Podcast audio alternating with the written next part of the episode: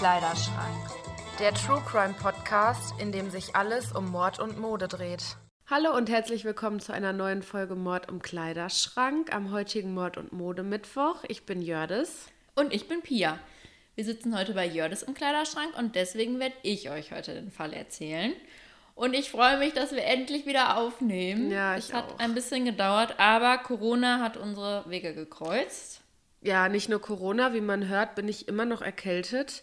Mein Neffe hat letzte Woche bei mir in der Familie irgendwie so ein Virus aus der Kita mitgebracht und es war einfach meine komplette Familie ausgenockt. Von 14 Leuten hat es eine, also meine Schwägerin hat es nicht bekommen, Was? ansonsten alle. Oh Gott. Und zwar so schlimm, dass äh, mein kleinster Neffe, der ja gerade erst acht Wochen alt ist, ins Krankenhaus musste. Mein Schwager und mein Bruder hatten beide über 40 Fieber. Ähm, meine Eltern und ich waren mehrere Tage nicht arbeiten, was wirklich schon lange nicht mehr vorgekommen ist. Also es war, es war wirklich heftig, also richtig heftig. das hat euch ja dann alle richtig Ja, also. Corona war tatsächlich bei mir ein Witz dagegen, weil als ich Corona hatte, ich war zwar zwei Wochen positiv, aber ich hatte ja gar nichts, ich hatte ein bisschen die Nase zu, das war's. Und jetzt dieser Virus, der hat uns komplett ausgenockt. Oh Gott. Ja, ich erinnere mich nur an die Fotos, wo du dann, wie heißt das nochmal? Inhaliert. Inhaliert oh, hast. Ja. Also ging es ja echt direkt. Ach Ja. krass, aber dass so viele von euch krank waren, das wusste Ja. ich noch gar nicht. Ja. Oh Gott, aber gut, dass es euch jetzt wieder besser geht. Ja. Ja, auf jeden Fall, deshalb kommt die Folge erst heute Genau. und nicht schon vor, ich weiß es, ich will gar nicht drüber nachdenken. Genau, bevor es gleich losgeht, erzählt uns erstmal was über die Mode in dem Mord. Ja, aber ich muss noch eine kurze Sache einwerfen. Und zwar hat mir eine Freundin geschrieben, dass sie total lachen musste, weil wir ja immer sagen, dass wir blauen Lidschatten hassen. Und sie hatte letztens bei WhatsApp ein Foto in diesen Status gepostet mit ihrem Sohn, total süß, wo die, also sie hatte so ein langes blaues Kleid an und der kurze hatte so einen Anzug an, also total niedlich. Und dann hatte ich ihr darauf geantwortet und dann meinte sie so, ja, ich habe gerade noch an Pia und dich gedacht, weil ich hatte nämlich blauen Lidschatten drauf. Und dann habe ich ihr gesagt, ich so, boah, weißt du was, das nächste Mal werde ich das richtig stellen. Also es gibt einen Menschen auf dieser Welt, dem blauer Lidschatten gut steht und das ist Clarissa. Hallo Clarissa. Ähm, hier an der Stelle musste ich auf jeden Fall das jetzt mal eben ganz kurz äh, wieder richtig stellen, weil wir kennen uns halt, wir haben zusammen bei Douglas gearbeitet im Einkauf. Das heißt, die ist schon sehr affin, was Make-up und so betrifft. Also sie kann sich wirklich gut schminken und deswegen gibt es nur einen Menschen auf dieser Welt, dem blauer Lidschatten steht und das ist Clarissa. Clarissa, schick uns doch mal bitte ein Foto Ja. mit blauem Lidschatten. Ich möchte sie auch gerne sehen. Sage ich ihr auch nochmal. Ja, schön, super. Ja, das war Genau. ein guter Start. Ja. Und dann würde ich jetzt damit anfangen, dass ich was erzähle, was so Trend war in dem 1964er Jahr. Ja. Also Pia hat mir erzählt, dass das Mordjahr 1964 war. Und da muss ich ganz ehrlich sagen, wenn ich an die 60s denke, dann muss ich immer zuerst an Twiggy denken. Ich weiß nicht warum, aber das ist irgendwie so das Gesicht für mich, wenn ich an die 60s denken muss. Und das ist so witzig, weil es gibt ja, also ich weiß nicht, für alle, die Twiggy jetzt nicht kennen, das war ja ein Model in den 60ern und das war ja eine der ersten Frauen, die so ein ja, Pixie-Cut quasi hatten, also ganz kurze Haare, die war so relativ klein, glaube ich, und hatte so eine knabenhafte Figur, also sehr dünn, sehr äh, unweiblich. Und es gibt ein Foto, das von meiner Mutter, weil meine Mutter ist ja äh, auch klein und blond und der hatte halt damals auch so kurze Haare und da sehen die sich so ähnlich. Mm, Da musste ich immer total dran denken. Und ähm, 1964 war die Geburtsstunde des Minirocks und des Minikleids. Und zwar wurden diese von Mary Quant designt, ähm, auch die Mutter der Miniröcke quasi. Und wenn ich Mini sage, dann meine ich wirklich Mini. Also es war wirklich so extrem kurz.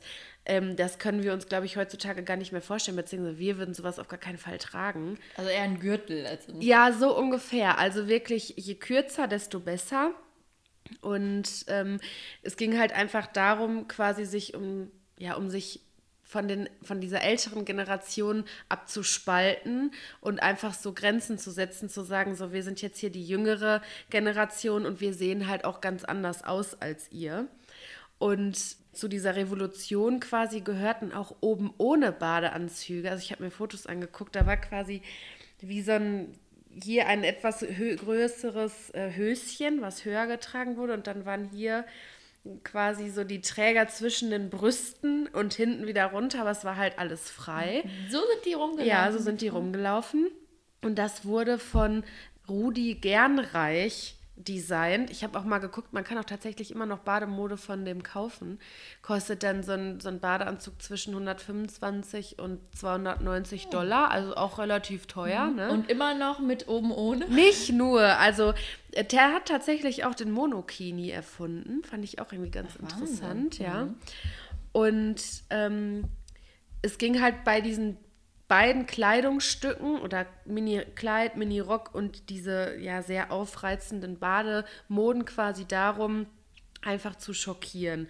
Und äh, man achtete dabei auch nicht auf seine Figur. Also es war jetzt egal, ob man mehr oder weniger hatte, schöne Beine, nicht so schöne Beine, sondern man wollte einfach provozieren und sich, wie gesagt, eben von dieser anderen älteren Generation abgrenzen.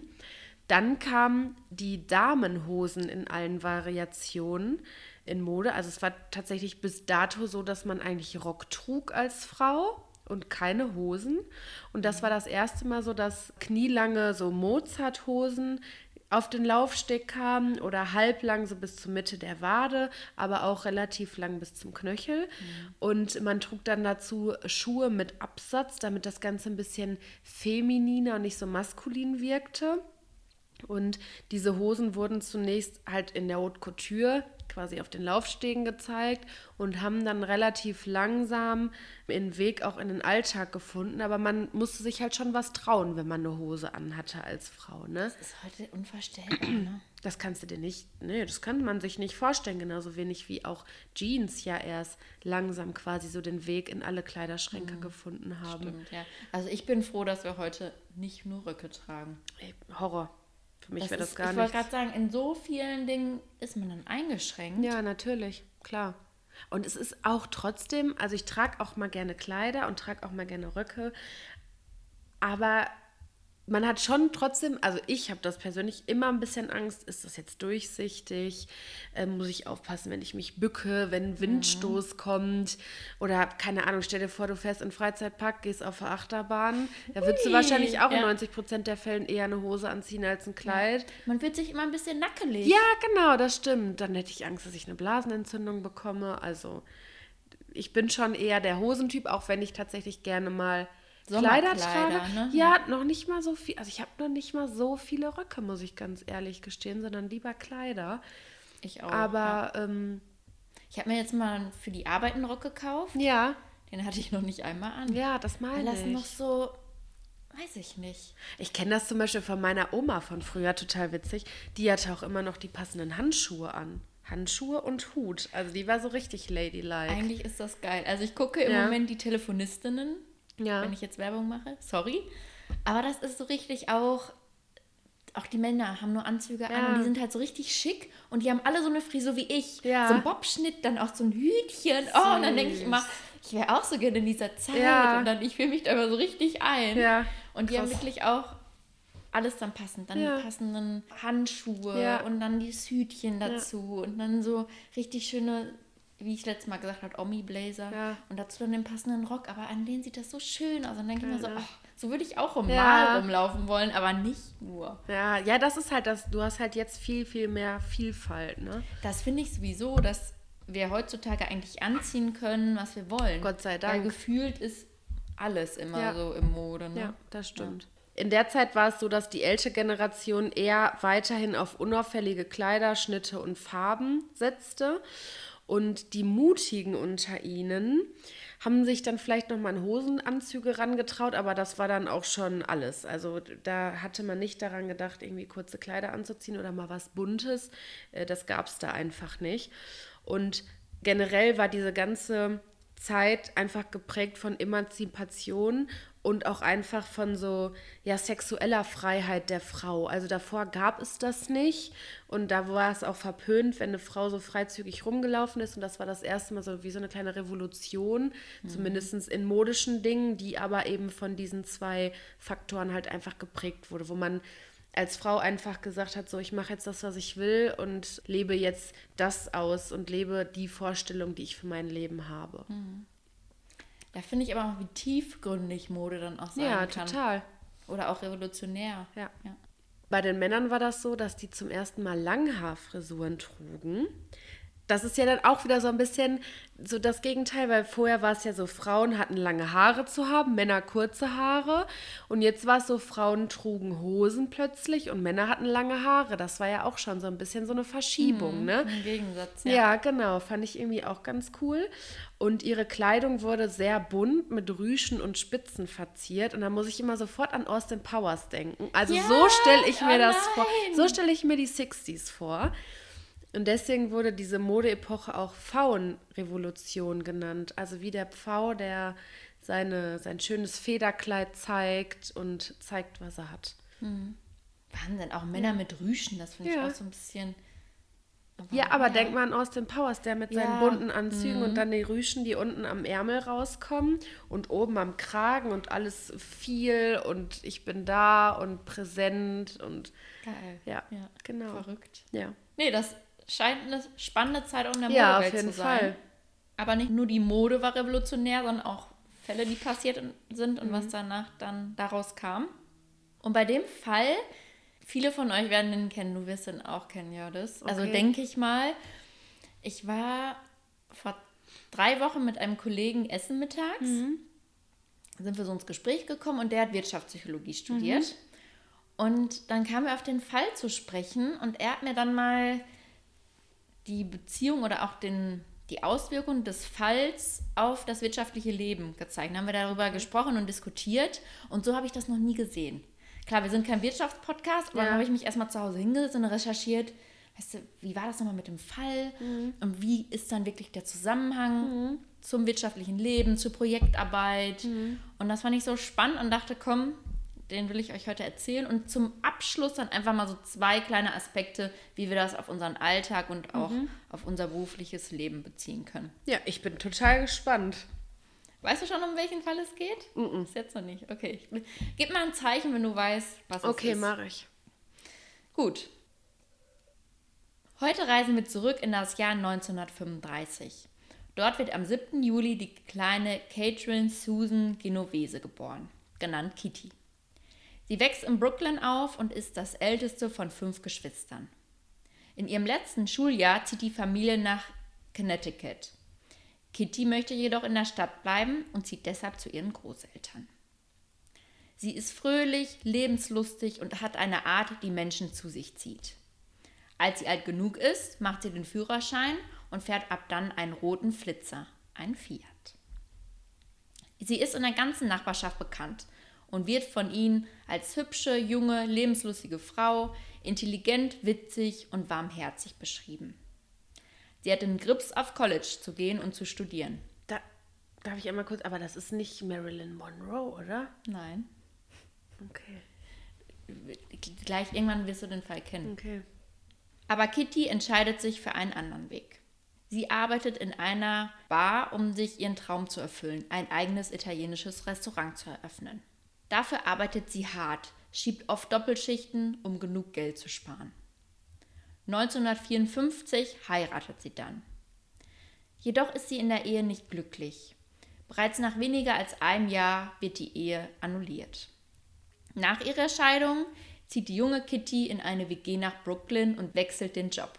Sie arbeitet als Sekretärin in einem Büro. Jedoch ist der Büroalltag nichts für sie und sie beginnt als Bardame zu arbeiten und setzt ihr Talent, Bars geschickt zu leiten ein.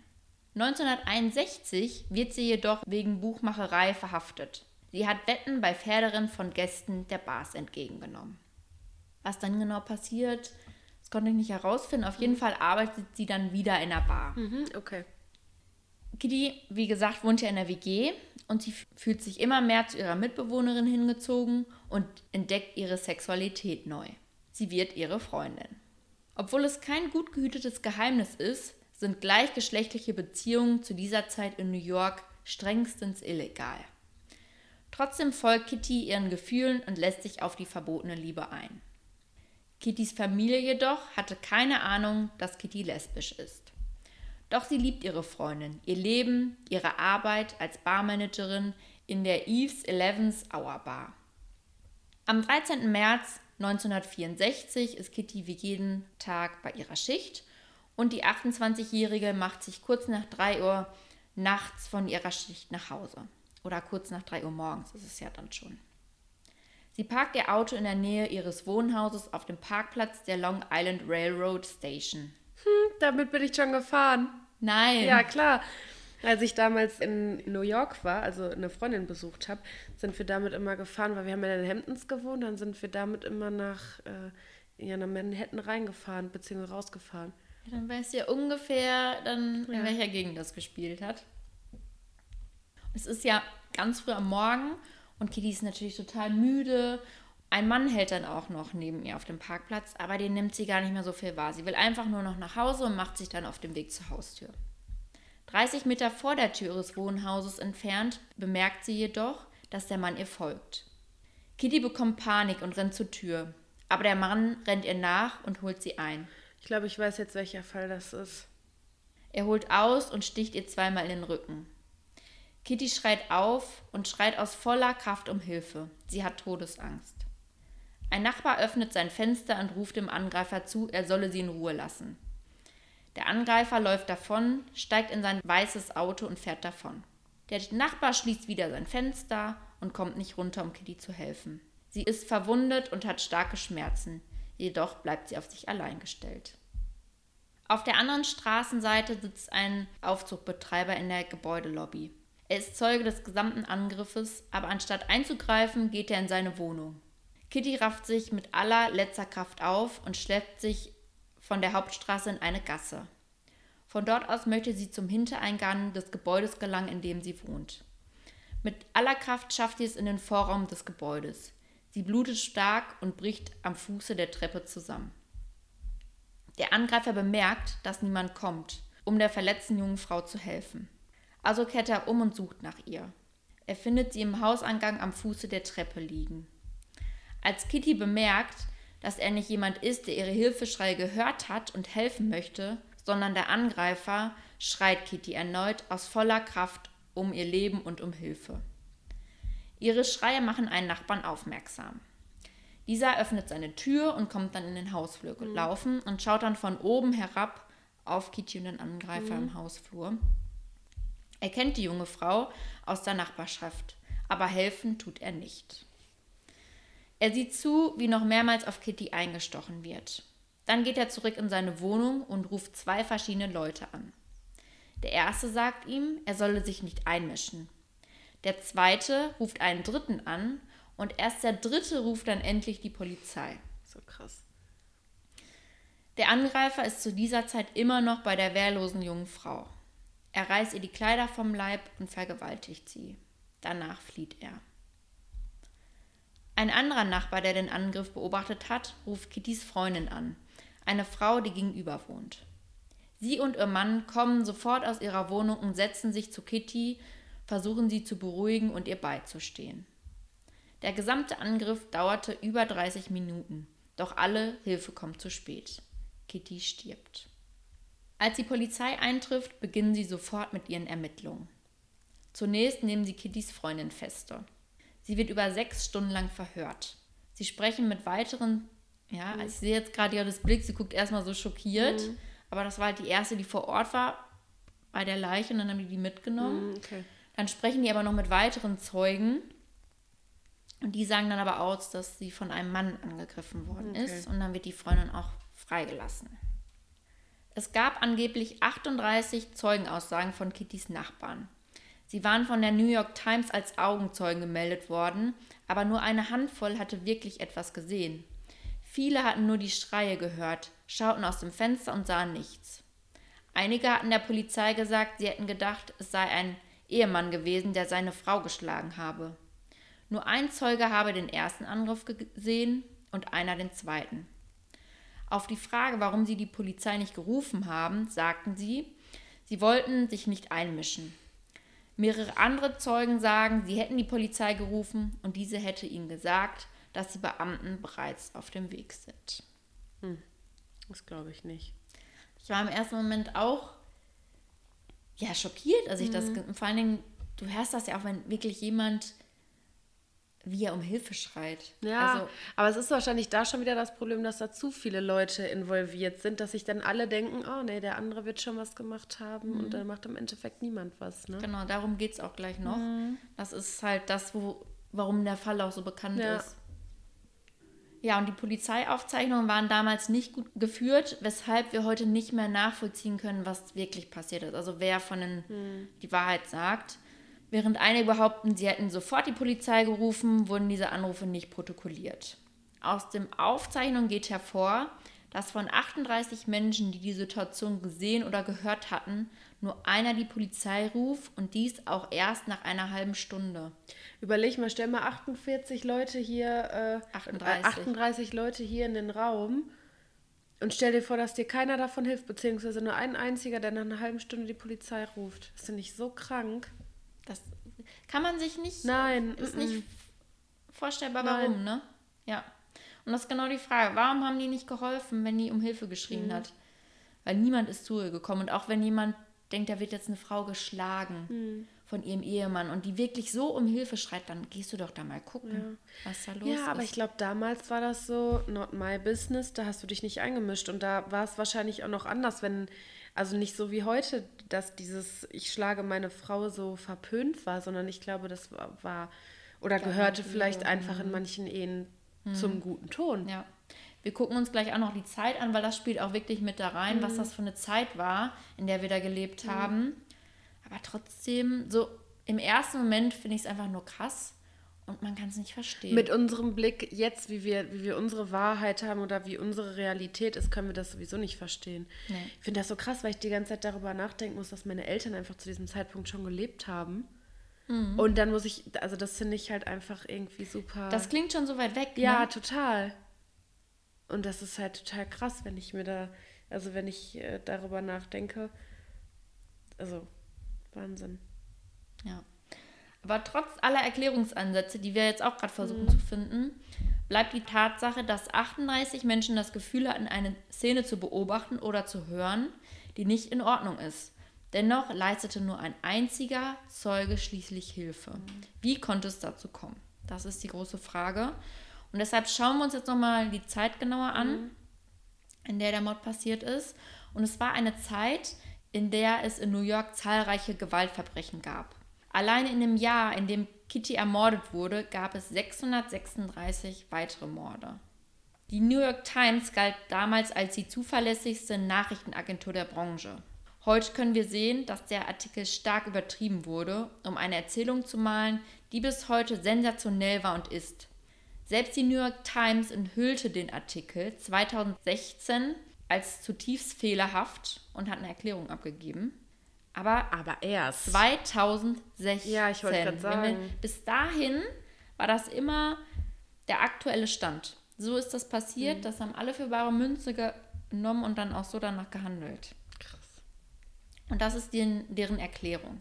Obwohl es keine Frage gab, dass der Angriff stattfand und einige Nachbarn Hilferufe ignoriert haben, war die Darstellung von 38 Zeugen als vollbewusst und nicht ansprechbar falsch. Der Artikel hat die Anzahl der Zeugen und ihre Warnungen stark übertrieben.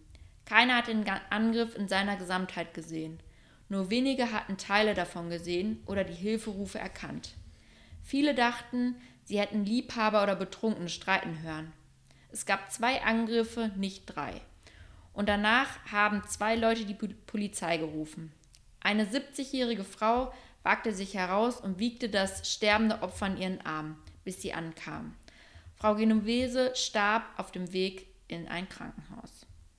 Ich finde es gut, dass sie das nochmal geklärt haben, aber trotzdem so viele Jahre später. Ja, es ist schon echt zu spät. Ja, und dafür. dass sowas überhaupt passieren kann. Ja. Dass so, dann weiß man auch, okay, wie waren damals auch die Medien, ne? Ja, ja, dass klar. das eher so ein bisschen Spektakel war und wie viel da dann der Wahrheit entsprochen ja, hat. Ja, und das war dann vielleicht auch noch so junge Frau um die Uhrzeit nachts alleine unterwegs. Wenn dann noch rausgekommen ist, dass sie lesbisch war, das waren ja wahrscheinlich auch alles so, so Sachen, die wahrscheinlich jetzt nicht dazu beigetragen hat, dass man dann großes Interesse hatte, das aufzuklären, ne? Ja, das stimmt, ja. ja. Aber wer ist der Täter? Wer hat Kitty ermordet? Sechs Tage nach Kittys Mord wird beobachtet, wie ein Mann in ein Haus einbricht. Der Nachbar, der den Einruf beobachtet hat, ruft sofort die Polizei. Diese kommt und verhaftet den Einbrecher, welcher einen weißen Chevrolet fährt. Es ist der 29-jährige Winston Mosley, ein Afroamerikaner mit einer sanften Stimme und einem kleinen Körperbau. Er macht auf die Beamten einen sehr ruhigen Eindruck. Er ist eisig und völlig unbeeindruckt von irgendetwas. Er ist überhaupt nicht besorgt, dass er wegen Diebstahls verhaftet worden mhm. ist.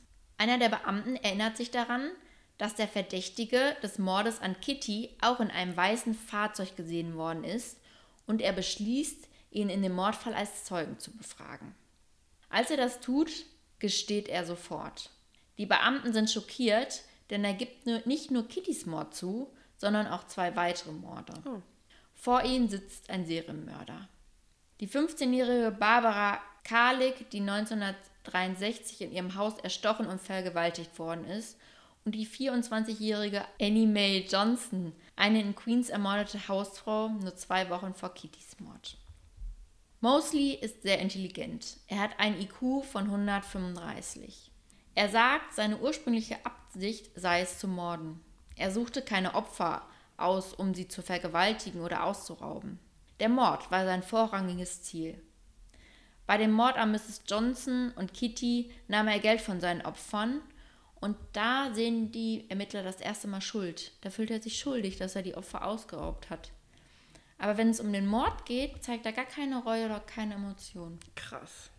Da siehst du auch mal, dass das mhm. echt ein Psychopath ist. Erstens das. Und zweitens finde ich aber auch krass, dass er die anderen beiden Morde gestanden hat, weil sonst wären das ja wahrscheinlich Cold Cases gewesen. Ja. Oder?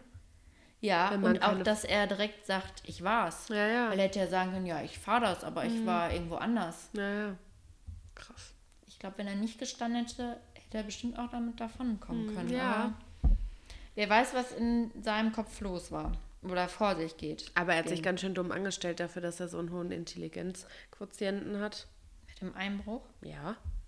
Ja, aber gut, dass der eine Polizist so aufmerksam ja, war. Ja, natürlich, auf jeden Fall. Ja, ja, dafür hat er sich echt doof angestellt, ja.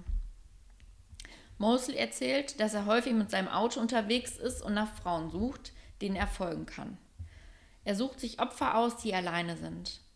In der Nacht von Kittys Mord war er auf der Suche nach einem Opfer herumgefahren, als er sah, dass Kitty an einer roten Ampel anhielt. Sein Geständnis ist emotionslos, so als würde er eine Einkaufsliste erstellen. Neben den Morden geschieht ja dann auch noch 40 weitere Einbrüche. Also ich glaube, der oh. packt dann einmal ganz aus. Ja. Ja. Zu Kittys Mord sagt er, dass er wusste, dass die Leute zuschauen, aber niemand kam um Hilfe. Deshalb ist er nochmal umgekehrt. Krass, ne, überleg mhm. mal. Und da finde ich, oh, da, das macht mich dann auch irgendwie sauer. Ja, verstehe. Weil ich mir so denke, wenn er das dann auch noch so sagt, ja. dann hätte man ihr Leben retten können. Er wird dann angeklagt, wegen Mordes und auch zu Tode verurteilt. Der Richter sagt in dem Prozess, ich glaube nicht an die Todesstrafe. Wenn ich ein Monster wie dieses sehe, würde ich nicht zögern, den Schalter selbst zu ziehen. Ja. ja. Das finde ich ist schon eine treffende Aussage, obwohl ich auch überhaupt nicht für die Todesstrafe bin. Nein. Das war aber noch nicht das Ende. Da kam dann noch ganz, ist noch ganz, ganz viel passiert. Ich werde das einmal jetzt kurz in einem Satz zusammenfassen, mhm. weil ich den Fokus nicht auf den Täter jetzt legen ja, möchte. Okay. Ja. Die Anwälte haben dann nochmal erreicht, dass von der Todesstrafe abgesehen worden ist, sondern nur lebenslänglich. Dann wurde er verlegt, hat sich dann selbst verletzt, ist dann auf dem Weg ins Krankenhaus ausgebrochen, wurde dann aber wieder eingesperrt, dann war er noch beim Aufstand beteiligt. Mhm, also okay. es war noch ganz, ganz viel Trubel ja. um ihn. Er ist aber trotzdem nicht mehr freigekommen. Okay. Und er ist 2016 im Alter von 81 Jahren im Gefängnis verstorben. Krass wo ich jetzt gerade das Jahr sehe, vielleicht hat auch deshalb ja, dann die New York gedacht. Times das nochmals anders genommen. Ja. Und er hat 52 Jahre im Gefängnis verbracht. krass. Ja, sein restliches Leben ja. eigentlich, ne? 28 war er? 29. Ich glaube, die waren beide 29, oder? 29, genau. Sie war aber 28. Okay. Ja. Jetzt möchte ich nochmal darauf eingehen, welche Folgen der Mord mhm. hat. Weil wir haben es ja schon angesprochen, okay, es kam erstmal die Frage auf, wie können sich Menschen überhaupt so verhalten. Mhm. Aber das allererste, was passiert ist, war der New York Times Artikel.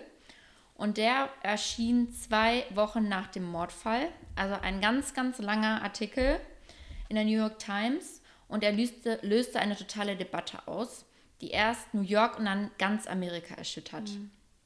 So kalt sind wir also, so gemein, so mitleidslos.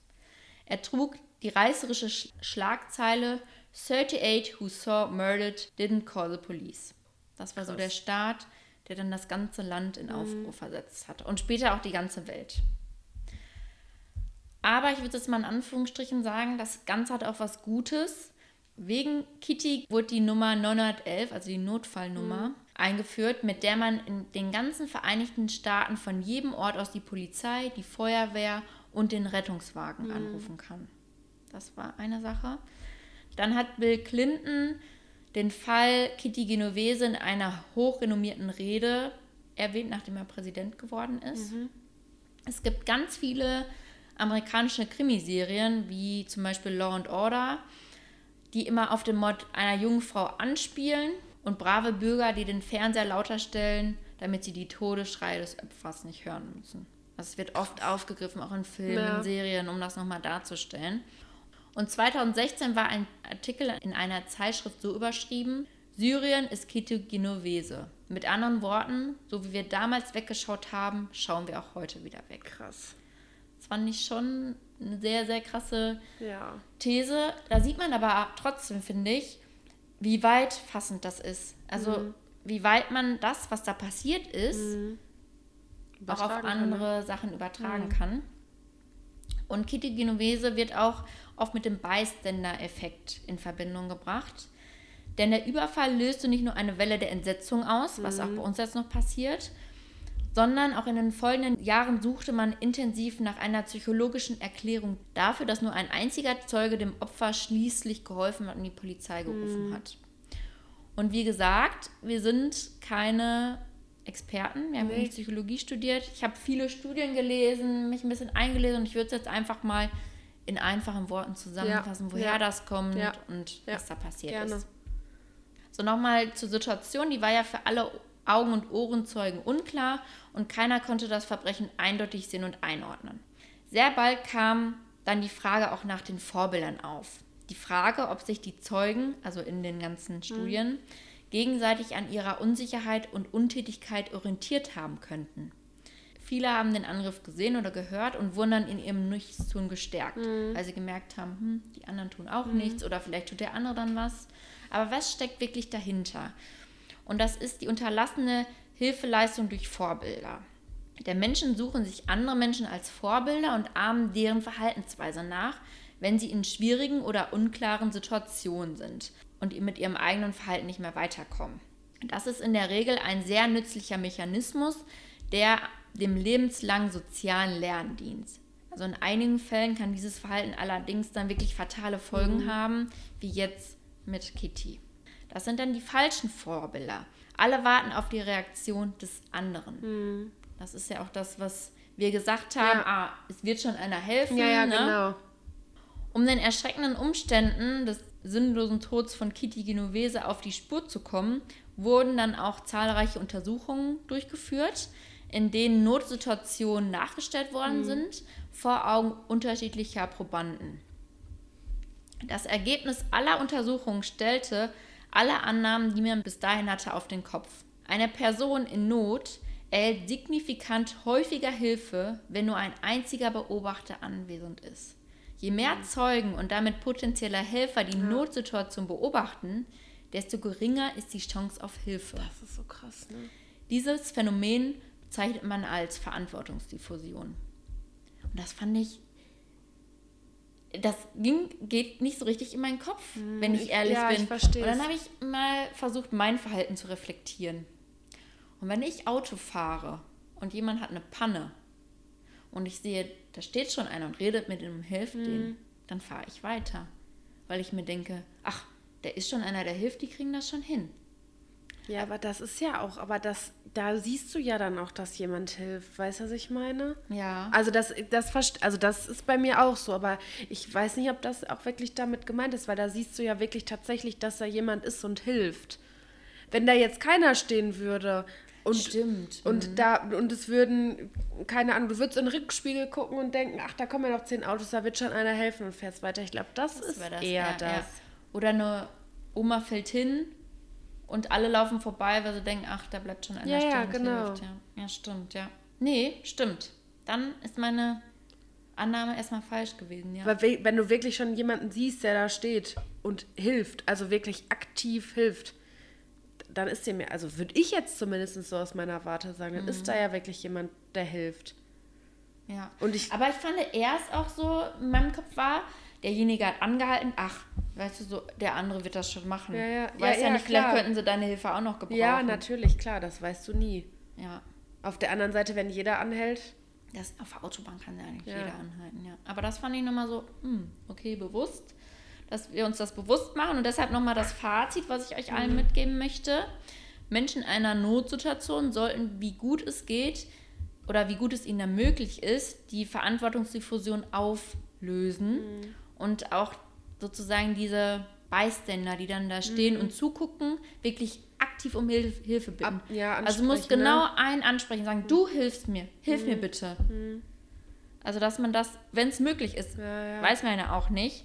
Aber umgekehrt sollten wir uns das auch bewusst machen, wenn wir Zeuge einer Notsituation sind, mhm. dass wir miteinander kommunizieren und um im Zweifelfall lieber einmal zu viel als einmal zu mhm. wenig Hilfe leisten. Ich muss ganz ehrlich sagen, ich habe äh, das mal miterlebt auf der Autobahn, dass jemand unmittelbar vor mir einen Unfall hatte. Ähm, also der hat sich auch überschlagen und so. Das sah auch tatsächlich oh richtig übel aus. Wir waren mehrere Freundinnen im Auto ähm, und haben dann tatsächlich auch angehalten, weil wir halt auch Ersthelfer dabei haben und ähm, viele Leute, die beim DRK sind. Also ich glaube, es waren zwei oder drei Leute dabei vom DRK. Ähm, und dann haben tatsächlich noch zwei weitere Autos angehalten, die dann auch ausgestiegen sind und gefragt haben, ob sie helfen können. Konnten sie jetzt in dem Augenblick nicht, aber da war das war jetzt das Gegenteil, weil da habe ich gedacht, oh, schön, dass so viele Leute da sind und aussteigen und, und äh, einfach anhalten und fragen, ob sie mhm. helfen können. Ne? Ja. Deswegen Wie nennt man das nochmal, dieses Phänomen? Was jetzt? Wenn, Wenn da jemand ist, der Hilfe braucht, dass ich dem helfe. Da gibt es doch ein Wort für. Nicht, was du meinst, wenn ich ehrlich bin. Das, wenn, wenn du jetzt zum Beispiel siehst, da wird ein Mädchen verprügelt und du gehst dann dazwischen und hilfst dem dann ist das, dann zeigst du Courage? Nee. Ja. Doch? Doch. Courage, ja. Aber warte mal, nicht nur Courage, das gibt es auch. Oh, da gibt es so ein Wort für Zivilcourage. Zivilcourage. Das war das, was ich gesucht habe. Courage war schon mal gut. Das Zivilcourage, ja. Das war das Wort, ja. was ich gesucht habe. Und ja. ich glaube, das müssen wir uns wirklich in einigen Situationen immer wieder vor, Auge, äh, vor Augen halten, dass wir wirklich helfen können. Und ich glaube, wenn wir dem Opfer nur beistehen. Ja, lass uns das alle nochmal zu Herzen ja. nehmen. Und auch, finde ich, beim Autofahren lieber, klar, wenn da schon, weiß ich nicht, wie viele stehen, dann vielleicht ja. nicht, aber ja. lieber dann einmal zu oft fragen als einmal mhm. zu wenig. Oder im Zweifelsfalle halt einfach immer die Polizei anrufen, weil die wissen, was gemacht werden muss. Also, ich muss ganz ehrlich sagen, wenn ich jetzt hier irgendwo alleine zum Beispiel hier in irgendwelchen Straßen unterwegs wäre, wo auf einmal ein Auto eine Panne hätte. Ich wäre alleine, es wäre dunkel, würde ich, also weiß ich tatsächlich nicht, ob ich anhalten würde. Aber Leute, dann ruft bitte einfach die Polizei an, sagt, wo ihr seid und die werden hinfahren und werden wissen, was zu tun ist. Ähm, aber nicht einfach weiterfahren und das versuchen zu vergessen. Also das geht gar nicht. Ja. Als Beispiel auch nochmal habt im Hinterkopf, dass mit Kitty weil ihr hätte vermutlich geholfen werden können. Wenn nur einer von denen, die das gesehen hat, frühzeitig gehandelt hätte, hingegangen wäre, geguckt hätte. Genau. Deswegen schön ja. an Zivilcourage denken. Genau. Ja. So, ja. unser Wort zum Sonntag. Genau. Und jetzt aber nochmal das, was ich dann, oder mhm. worauf mein Kollege mich gestoßen hat, was ich dann so interessant fand, wenn wir das wirklich auf unser Alltags- und Arbeitsleben beziehen, diesen Bystander-Effekt, dann habe ich jetzt zwei Beispiele mitgebracht wo man sieht, okay, nicht nur in lebensbedrohlichen Situationen gibt es diesen Effekt, sondern auch beispielsweise beim Mobbing in Schulen. Mhm. Es gibt fünf klassische Akteure, den Täter, das Opfer, die Mitläufer, die Zuschauer und die Wegschauer. Die Mitläufer sind die, die in der Regel im Freundeskreis des Täters sind und aktiv an der Handlung teilnehmen. Oft wollen sie nur in einem Freundeskreis zum Täter gehören mhm. und beweisen, ja, dass ja, sie dazugehören. Mhm. Das passiert aber oft unter Druck, weil sie auch Angst haben, dass sie sonst von der Gruppe ausgeschlossen werden. Ja, oder also selber so eine, zum Opfer werden, ne? Genau, also so eine Art Gruppenzwang. Die Zuschauer und die Wegschauer sind zwar anwesend, wollen aber an der Situation nicht wirklich teilhaben oder darin verwickelt werden. Die sind aber, also das sind dann die sogenannten Bystander. Mhm. Sie sehen es und helfen nicht. Jedoch spielen sie eine sehr, sehr wichtige Rolle in dem Mobbing-Prozess, denn sie könnten ja das Verhalten beenden ja, oder ja, verändern. Denn der Täter ist ja natürlich der, der mobbt. Und wenn sie nicht eingreifen, dann denkt er, ach, ich kann einfach so weitermachen ja. oder wird sogar noch ermutigt. Und wenn sie eingreifen würden, dann könnten sie es beenden. Ja, ja, stimmt. Das sind natürlich, denke ich, auch die, die nichts damit zu tun haben wollen oder mhm. sonst auch Angst haben, ach, dann bin ich das ja. nächste Opfer. Aber das, finde ich, sind auch Situationen, Mobbing haben wir alle schon mal erlebt oder haben wir mitbekommen, dass man da auch nochmal reflektiert, hm, was macht das auch mit demjenigen? Ja, ja, ja. Mobbing gibt es natürlich am Unternehmen, das darf man auch nicht vergessen. Mhm. Und da habe ich auch noch gelesen, wie sich das auswirkt ja. auf die Produktivität und wie das mhm. mit Männern und Frauen ist mhm. und in männerdomierten Unternehmen. Es wird aber jetzt den Rahmen sprengen. Mhm. Aber noch ein weiteres Beispiel. Der Bystander-Effekt kann natürlich auch auf Projekte bezogen werden. Ein Beispiel. Ich auch gerade dran gedacht. Wir sprechen im Projekt eine Gruppe an, dann haben wir auch die Verantwortungsdiffusion. Mhm. Weil alle warten darauf, auf die Reaktion des anderen oder denken, ach, die Aufgabe wird schon der andere übernehmen. Mhm. Deshalb sollte man immer die Verantwortung klar einteilen mhm. und sagen, so, du bist jetzt dafür verantwortlich für das, den und den Teil. Du machst das, du bist mhm. dafür verantwortlich oder zu sagen, ihr macht das zusammen mhm. oder das auch terminieren, weil dann bekommt man viel, viel schneller Ergebnisse mhm. und mhm. weiß auch, wer ist jetzt dafür verantwortlich. Ja, das stimmt. Und da musste ich auch nochmal an mich denken, hm, so in manchen Projekten, wenn das so in die Gruppe gegeben wird, da denkt man auch oft, ach ja, wir ja, machen ja, klar, das als natürlich. Gruppe klar, viele Sachen, wo ich richtig Bock drauf habe, da will ich auch der Treiber sein mhm. und gucke dann, so, das machen mhm. wir jetzt. Aber es geht ja nicht immer. Ja, ja. Deswegen ist es sinnvoller zu sagen, okay, der ist für die jeweiligen Sachen mhm. dann zuständig. Ja, sehr gut. Ja. Das fand ich spannend, weil ich diesen True Crime-Gedanken, auch diesen Fall, ja. was daraus geworden ist, nie in diesen wirtschaftlichen mhm. Kontext gebracht habe. Krass, ja. Das kann man sehen, was man da alles so übertragen kann, ne? Ja und auch was trotz der ganzen Fehler, die da gemacht worden sind und was da Schlimmes passiert ist, was wir daraus dann lernen ja. konnten. Ja. ja, vielen Dank für den Fall. Sehr, sehr interessant, muss ich sagen. Gerne. Ja. Ich hoffe, es hat euch jetzt am Ende nicht gelangweilt. Ich glaube nicht. Also mich auf jeden Fall okay, nicht. Ich. Ja, ja aber ich fand das einfach, als ich das gehört habe, dachte, ach komm, viele kennen zwar schon den Fall, aber vielleicht ja. nochmal aus der anderen Perspektive jetzt. Ja, cool. Super. Dann würde ich sagen, machen wir jetzt noch was Schönes zum Abschluss. Genau. In deinen Kleiderschrank. Ich bin gespannt. So, wir sind jetzt bei Jördis im Kleiderschrank. Und ich weiß auch schon, was ich nehme. Denn du hast uns berichtet, dass du ja in Karlsruhe warst und dass du dir ein mega geiles Accessoire da gekauft hast. Ja, stimmt. Wo ist es denn? Es liegt hier. Es ist ein wunderschöner Samthaarreif mit ganz viel Strass, Glitzer, ähm, Perlen sind noch da dran, also so wie, so wie so rote Diamanten sind da drauf genäht. Ja, absolutes It-Piece und absoluter Hingucker. Ich müsste tatsächlich mal überlegen, womit ich den kombiniere. Also ich habe ja so einen schwarzen Hosenanzug. Ich glaube, da wird er tatsächlich ganz gut zupassen. Stimmt, der ist auch aus Samt, ne? Ja. Geil, ja. Oder einfach ein schwarzes Kleid. Entweder, also was ich ja auch geil finde, sind dazu so äh, derbe Boots, so als, als Kontrast, Kontrast quasi. Mhm. Und ja, Gott sei Dank gehe ich morgen zum Friseur. das passt Ach. ja. Ja, dann kannst du doch uns direkt deine neuen Haare mit dem geilen Haarrafen ja, präsentieren. Das zeige ich euch. dann freuen wir uns auf die Bilder. Ja, ich danke dir und äh, freue mich aufs nächste Mal. Ja. Damit sind wir jetzt wieder am Ende der Folge angekommen. Genau. Ihr könnt uns gerne auf Insta folgen unter Mord im Kleiderschrank. Gebt ja. uns gerne Bewertungen. Wir freuen uns auf jedes Feedback genau. und auf die nächste Aufnahme. Okay. Bis dahin. Ciao. Tschüss.